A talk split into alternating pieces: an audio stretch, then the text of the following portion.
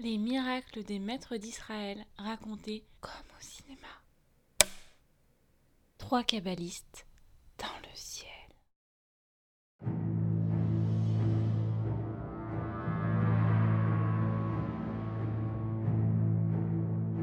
C'est une question qui obsède les rabbins et les croyants juifs. Comment 6 millions d'éleurs ont-ils pu périr sans une intervention divine? Le peuple juif entretient des rapports particuliers avec le Créateur. Ces rapports sont régis par des élans de miséricorde, mais aussi de rigueur de la part du Créateur. Dans son ensemble, le peuple juif est croyant en son Dieu, mais durant son histoire, il a engendré des contentieux célestes. La faute du veau d'or, par exemple, où les Hébreux, pendant l'absence de Moïse, se sont livrés à l'idolâtrie. L'autre faute est celle des explorateurs. Les tribus d'Israël, après 40 ans passés dans le désert, refusèrent d'entrer immédiatement en terre promise. Ce comportement a provoqué des décrets de rigueur et quatre exils à venir. Le peuple juif antique, comme le moderne, sait dans son arrière inconscient que tous ces malheurs viennent pour la plupart de là-haut. C'est pourquoi c'est un peuple qui n'a jamais eu de bouc émissaire. Il aurait pu. Il en eut tout de même à l'époque du Temple où un véritable bouc était sacrifié. L'expression vient de là. Les maîtres d'Israël parviennent à identifier dans les épisodes de la Bible ces moments de rigueur scellés sur le peuple juif. La paracha Vaishla dans la Genèse en est un exemple. Pour certains maîtres, dont le Rav Ron Shaya, cet épisode contiendrait déjà en lui-même l'annonce de la Shoah. Je ne fais que retranscrire ici l'analyse du rabbin. Dans ce passage biblique, Jacob, qui symbolise le peuple juif, doit faire face à Esav, son frère, qui symbolise l'Occident. Esav, déchaîné, vient vers Jacob avec une armée colossale. Il est écrit que Jacob n'a pas d'autre choix que de diviser ses biens et son troupeau en deux, prêt à faire le sacrifice d'un des deux camps qui sera englouti par Esav. Le Esav ici décrit peut être l'Allemagne nazie, tandis que la moitié du troupeau sacrifié de Jacob peut correspondre aux 6 millions de juifs tués. En allant un peu plus loin dans l'étude du texte, le Talmud, plus de 1500 ans avant les événements, évoque un mot saisissant pour évoquer la menace. Il s'agit de Germania. Soit, cela pourrait être la Germanie, ou être une simple coïncidence. Mais aucune province ni ville en Allemagne ne s'appelle Germania. Alors comment établir un parallèle? Fouillant davantage dans les archives de la Seconde Guerre mondiale, on y apprend que Hitler, en 1936, avait confié à Albert Speer, l'architecte du Reich, un projet colossal, soit de faire de Berlin une capitale mondiale, appelée, tenez-vous bien, Germania. Le Talmud poursuit. Il annonce que Germania est constituée de 300 couronnes là aussi, on s'aperçoit que l'Allemagne, avant l'avènement de Bismarck, était constituée pile de 300 provinces souveraines. Tout cela ne serait-il encore qu'extrapolation? Pourquoi alors de grands maîtres, bien avant la catastrophe, semblaient avoir tout vu? Le Hafetz un des plus grands maîtres ashkénazes de sa génération, mourut en 1933, au moment de l'avènement d'Hitler. En larmes, il eut le temps d'informer ses pères que des millions de morts allaient bientôt toucher la communauté. Si la paracha Vaishla nous dit avec plus de 3000 ans d'avance qu'une partie du peuple juif pourrait être sacrifiée au profit de Germania, qu'en est-il de l'autre partie restante? Pourrait-elle se défendre et essayer de survivre aux assauts terribles des armées des Saves C'est ce que se sont forcément dit des kabbalistes, pas encore sous domination des armées hitlériennes.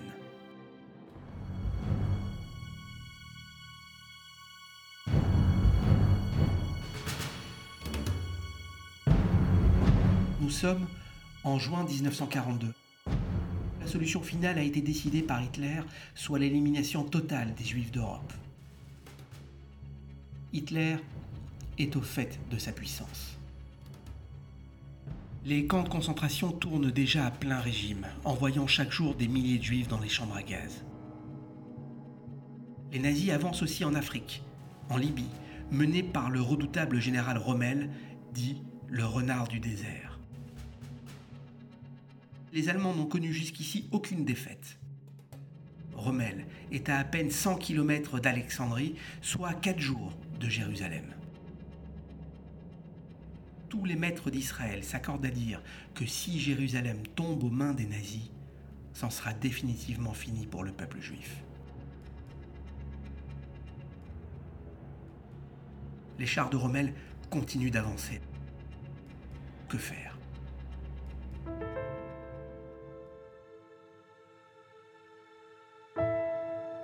En plein été 42, un grand kabbaliste du nom de Alfier se rend à Alexandrie malgré l'avancée de Rommel. Il se rend sur la tombe du Rav Yaakov Aburatsera, une puissance spirituelle nucléaire. Yaakov Aburatsera est l'ancêtre de Baba Saleh, une figure mythique pour la communauté séfarade.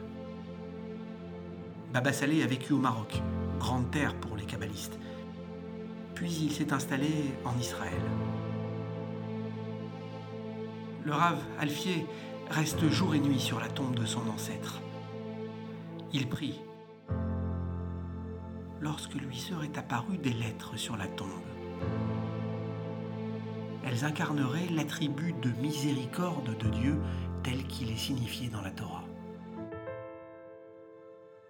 L'attribut de miséricorde cela signifierait que le sauvetage d'une partie du peuple juif serait donc possible. Au même moment, trois autres kabbalistes restés en terre promise vont tenter quelque chose depuis les airs. C'est le Rav Ftaya, le Rav Ephraim Cohen et le Rav Salman Moutsafi. L'épisode est raconté aujourd'hui par un autre grand Rav, le Rav Biton voilà que les trois rabbins en pleine Seconde Guerre mondiale appellent la Royal Air Force pour effectuer un voyage très particulier. Mais la Royal Air Force engagée dans la guerre mondiale, avec maintenant les troupes de Rommel à 100 km de Jérusalem, a peut-être d'autres chats à fouetter. Mais les rabbins insistent. Ils veulent un avion et un pilote. Mais pourquoi faire? Pour aller bombarder Rommel? La requête leur est finalement accordée. C'est un avion, un Dakota à hélice, qui les attend, avec un pilote de la Royal Air Force à bord, pas plus. Le pilote s'appelle Wim von Leer. Il témoigne de ce voyage dans le Jérusalem Post de 1948. Le pilote met les hélices en marche. L'avion décolle avec trois rabbins à l'arrière qui ont amené des poulets.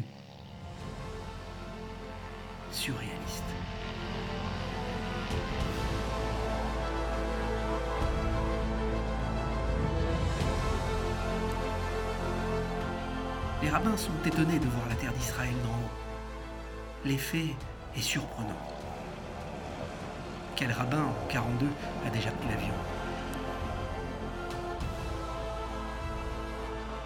Demande alors au pilote l'autorisation d'ouvrir la porte de la carlingue en plein vol. Il y a du vent et de la poussière. Les trois rabbins lui indiquent en même temps de survoler les frontières de la Palestine, encore sous mandat britannique, selon une trajectoire bien précise. L'avion survole d'abord la ligne méditerranéenne jusqu'au canal de Suez. Pendant ce temps, les rabbins procèdent à des prières et à des incantations assez particulières. Voilà qu'ils sacrifient en même temps les poulets. avec le vent de la carlingue ouverte. Ils sont aspergés par le sang des poulets et les plumes qui se collent partout sur eux. Le pilote se demande s'il vit une hallucination. Les trois rabbins, maintenant rouges vifs, avec des poils de coq sur la tête, lui ordonnent de longer la frontière jordanienne. Ils continuent leurs prières aériennes, regardant le ciel, les nuages et la terre d'Israël sous leurs pieds.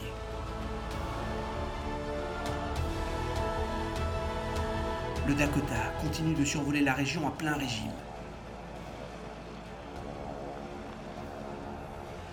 Il se pose ensuite à Tarot, une petite ville située à quelques kilomètres de l'actuel Tel Aviv.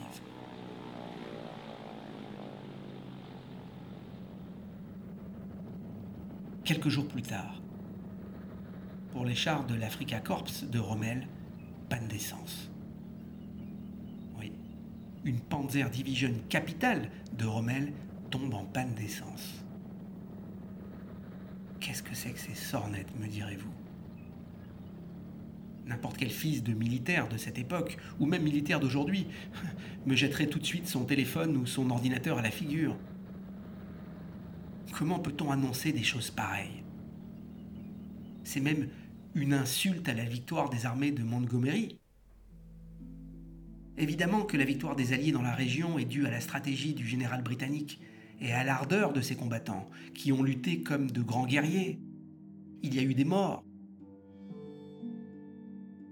mais cette panne d'essence, aussi courte soit-elle, due en partie à des problèmes de ravitaillement par la mer, n'aurait-elle pas permise de donner un léger avantage aux chars britanniques, qui inversera le cours de la guerre et de l'histoire Lors de la panne, Rommel lui-même envoie un message à Hitler. Il dit Si cette panne d'essence n'est pas réglée, nous perdrons la guerre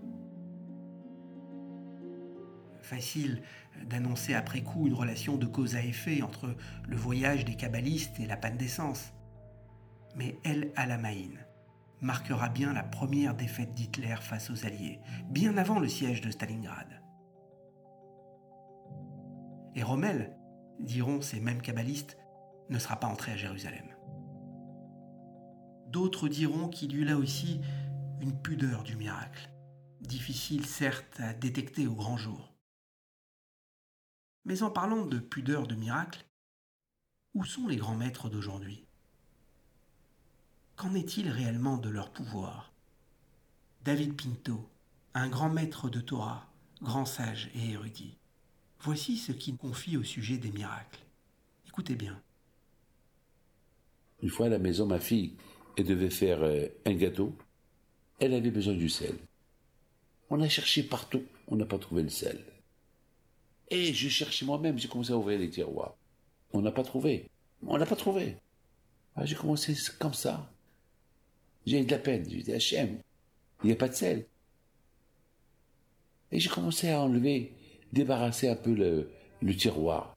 Je vais nettoyer ce tiroir. Au moins, dix fois, j'ouvre et je ferme, j'ouvre et je ferme. Ma fille m'a dit, mais papa, pourquoi tu cherches, qu'est-ce que tu cherches? Et, et j'ai commencé à enlever toutes les boîtes qu'il y avait là-bas pour nettoyer.